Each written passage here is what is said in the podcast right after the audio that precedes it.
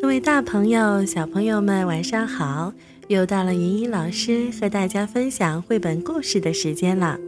今天我们要分享的故事名字叫《兔子先生》，这是一个原创故事，它的作者叫做未来干净晴朗。女孩在七夕节看到了一只兔子先生。那时的兔子先生很大很大，女孩很小很小。女孩看着大大的兔子先生，心想：被他抱在怀里多好啊，软软柔柔的，可以做好多好多糖果味道的梦呢，一定的。可是，兔子先生太远了。小女孩够不到，所以小女孩轻轻地唱了一首童年的歌谣，睡着了。梦里梦到了兔子先生对自己说：“等我。”天亮了，女孩醒了。女孩相信兔子先生一定在来的路上。她背起小书包，摇摇摆摆地上学去了，心想，在他来之前，自己一定要吃遍整个小镇的食物，然后等他来了，带他吃最好吃的，他一定很开心。女孩每天梦里都会梦到兔子先生，兔子先生总是在满天星星下摇着一只小船。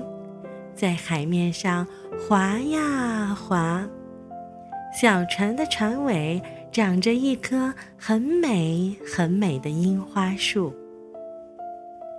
女孩不知道梦里的自己在哪里，也说不出话。她好想问兔子先生冷不冷、饿不饿、孤单不孤单，还有他什么时候会到。可是兔子先生什么都知道，兔子先生湿漉漉的大眼睛里盛满了宠溺，随着小船一摇一摇的溢出来。他总会说：“你要乖哦，别急，我快到了，等我。”女孩好想说：“我不急呀，你慢慢滑。”别累着，注意安全。我还没有吃完所有的好吃的，所以你不用太急的。还有，我会等你，多久都会等你。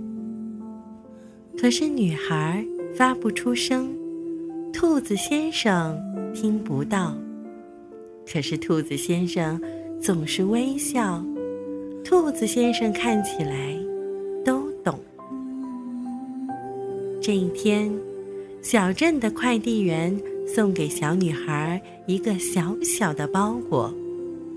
包裹是从地球另一端的国家寄来的，包装的很精致，寄件人不详。小女孩拆开了包裹，是一只小小软软的灰色的兔子，好小一只。小女孩两只手。就可以把它轻轻托起。小女孩哭了，小兔子玩偶就是兔子先生的样子啊。小女孩坐在窗台上抹眼泪，嗯，是你不乖哦，都叫你不要这么着急跑来的。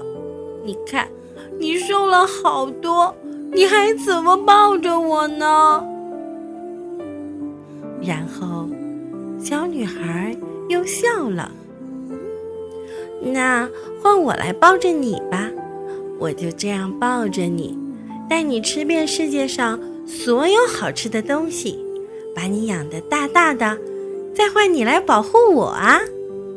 从今以后，你就是我的啦，跟我走吧，兔子先生。